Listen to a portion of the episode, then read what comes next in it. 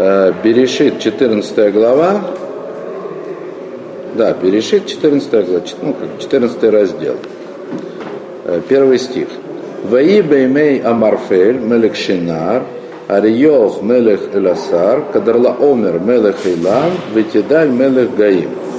Значит, и было это в дни Амарфеля, царя Шинара, Ариоха, царя Иласара, Кадарлаомера, Кадарлаомера, царя Илама, Ветидаля, э, царя Гуим.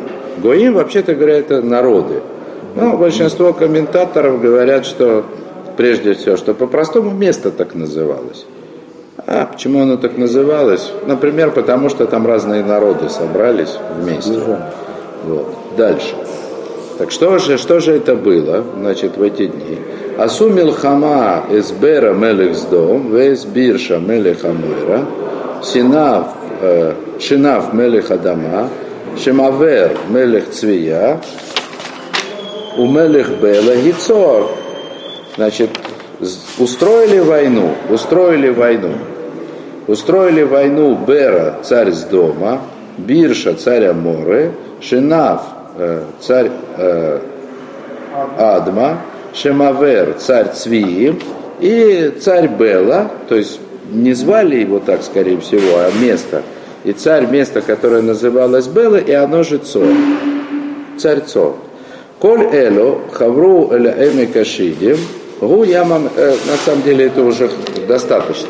То есть сказано, сказано что? Что началась война между четырьмя царями и пятью царями. Значит, сначала перечисляются четыре царя, да?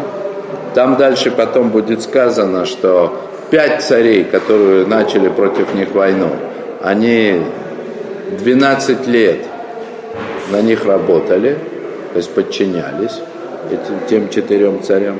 А на 13 год они устроили войну.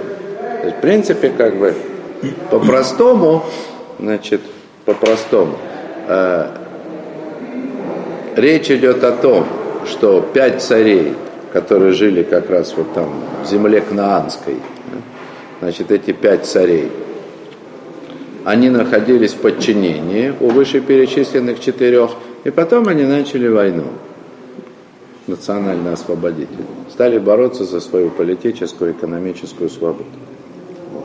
И в принципе, само это место, оно непонятно вообще зачем, чему оно,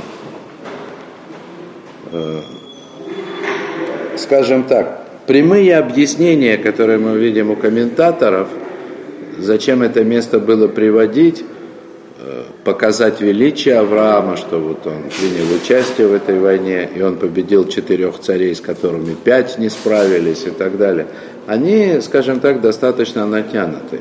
Я бы сказал, больше, больше объяснения дают намеки, то есть больше объяснения с точки зрения намеков, которые видят здесь комментаторы, и сами они некоторые вещи объясняют только намеками, они выглядят в этом случае более перспективно. Вот, но я, у меня как мозги разбегаются, и э, давайте все-таки потихонечку начнем. Значит, Амарфель, Мелек Шинар, Амарфель, царь Шинара. Все в один голос говорят, что это Немрод. Понятно. Тот самый первый царь, который и опираясь на Мидраж, это имя объясняют, Амар Пель, в смысле сказавший брось, тот, который сказал бросить Авраама в огонь.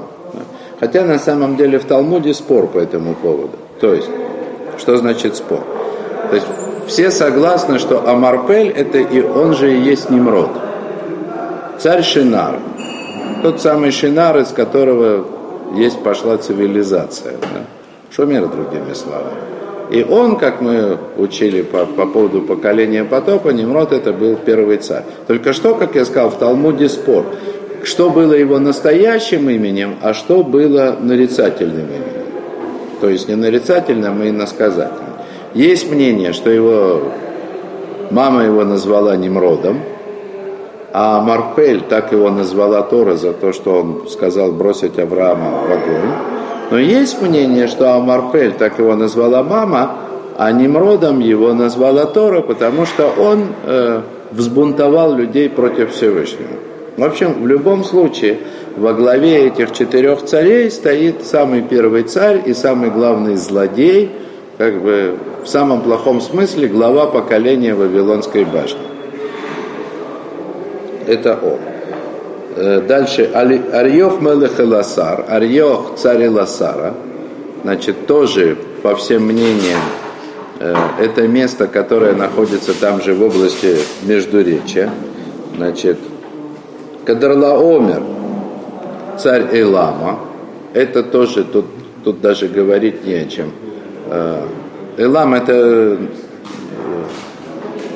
это территория Персии. Так говорит Виленский Гаон, и так сами персы знают, да, что их страна это Элам. Вот. Тот самый, который упомянут в истории. И вавилоняне тоже об этом, в смысле иракцы современные. Я помню, э, в доисторические времена по советскому телевидению показывали иракский мультик времен Хусейна, где э, праведный царь Вавилона воевал со злодейским царем Элама. Это было во время Ирако-Иранской войны. Да? В общем, такая галимая пропаганда. Ну, ну не важно. Вот. Э, Вытидаль Мелех Гоим. Значит, Итидаль как царь народов. Да? Вот. То есть это вот четыре царя. Они все злодеи. Э, не-не, подождите, злодеи. Они все, они все очевидно, э, скажем Немрод так, злодей. если Немрод злодей, да, Немрод злодей, а это его союзники, ну, это да. примкнувшие, это тем, с кем он поделился властью, назовем это а так. Это не восставшие. Нет. Да, не восставшие, те, с кем он поделился властью. Дальше. Так вот, устроили войну, значит, Бера Мелех с дом. Значит, э, вот эти имена царей кнаанских, то есть тех пяти царей, которые восстали против Немрода и его компании, Мидраш вообще э, объясняет их имена самым ужасным способом. Быра, то есть который возле. То есть просто злодей. Царь из дома просто назван злодеем. Человек, погреший, погрязший возле. Да? Дальше. Бирша царя Мора в злодействе. Да? Бироша. Вот. Ну и, э, в общем, таким образом, да, то есть Мидраш объясняет имена всех пяти царей, да, как имена, прямо указывающие на их злодейство. Прямо указывающие на их злодейство. То есть они были законченными злодеями. Ну, понятно, как бы из дальнейшего развития событий понятно, что да и только что было сказано, только что, в смысле, несколько стихов назад, про Лота, да,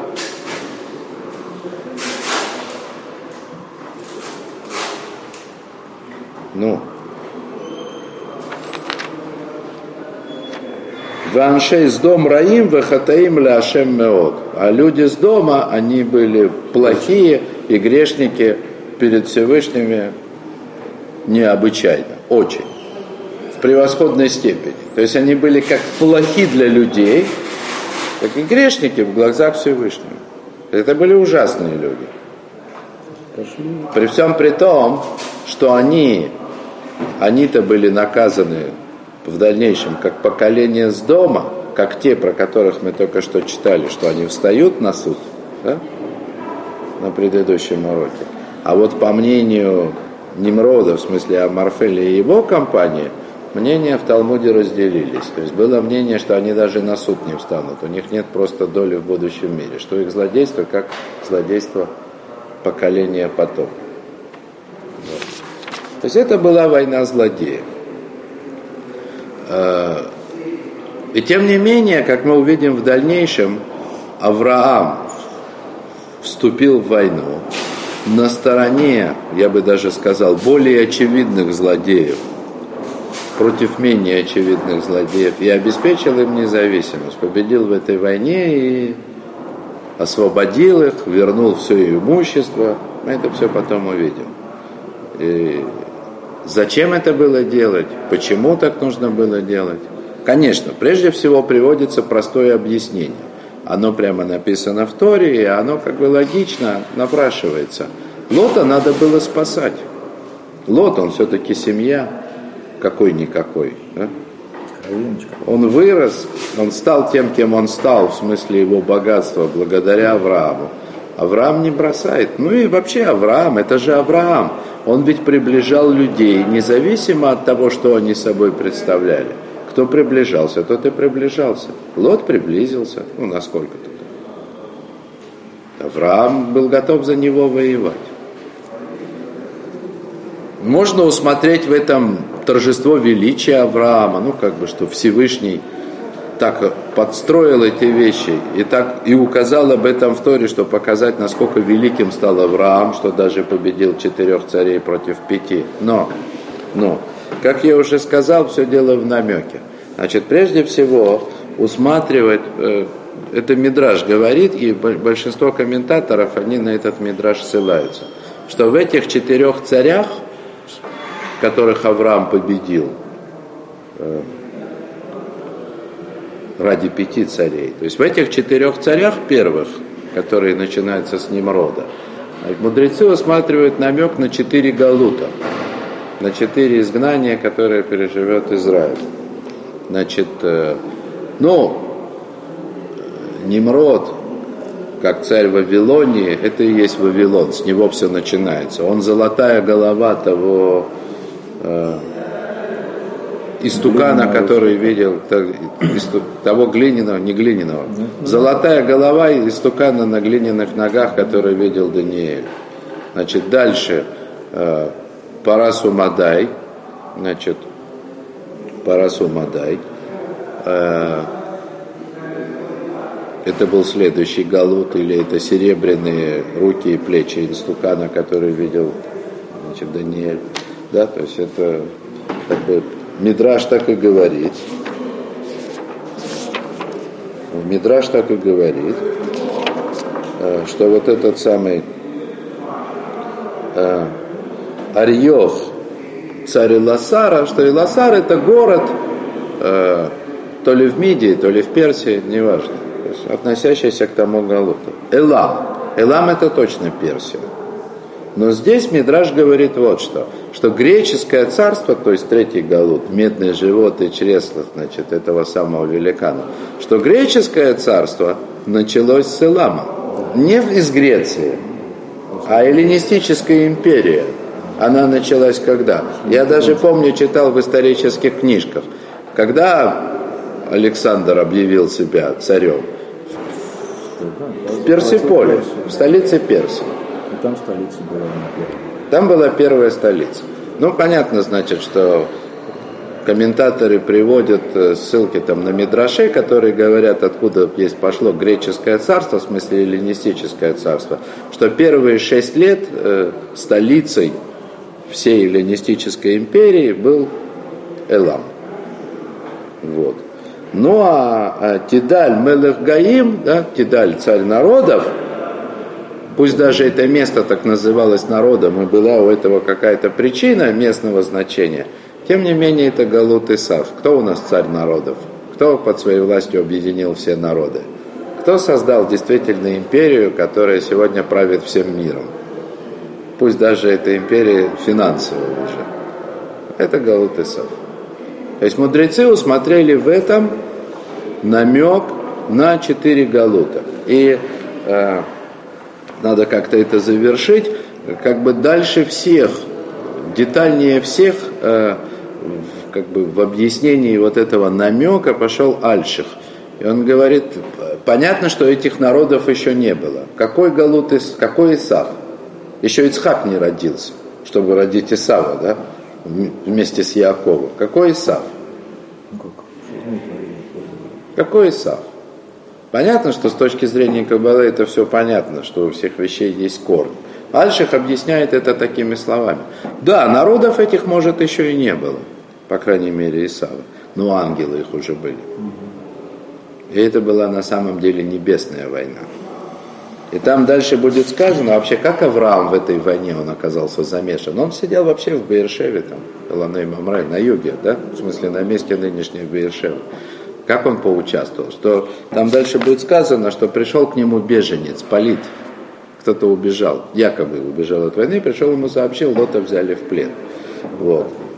Есть разные комментарии, что это был за беженец такой. Вот Альших приводит Мидраж, который говорит, что это был, э, что это был архангел Михаэль, Малах Михаэль. Архангел не совсем наше слово, но это важный ангел. Это понятно, что Михаил один из, из главных ангелов. И Альших объясняет, почему, э, ну как бы это известно из мудрецов, что Михаил это, если есть у Израиля покровитель среди ангелов, ну, не считая самого Всевышнего, это Михаил. Есть достаточно как бы упоминания в этом у мудрецов и в Талмуде. Вот, Михаил это покровитель Израиля, покровитель Израиля среди ангелов, единственный. И Альших объясняет, поэтому он и называется там полит, в смысле, полит это мы сегодня переводим как беженец, а вообще тот, кто остался. Выживший. ну как бы выживший. Не вы, ну, откол, оставшийся от других. Да, так вот почему он так, почему вот таким именем называется Михаил? Вот здесь, в этой главе.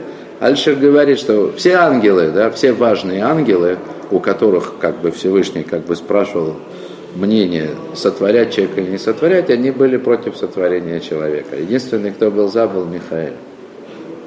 Так вот это вот была, да, это вот, это была как бы э, участие Авраама в этой войне, это было отражением войны ангелов на небе. Да?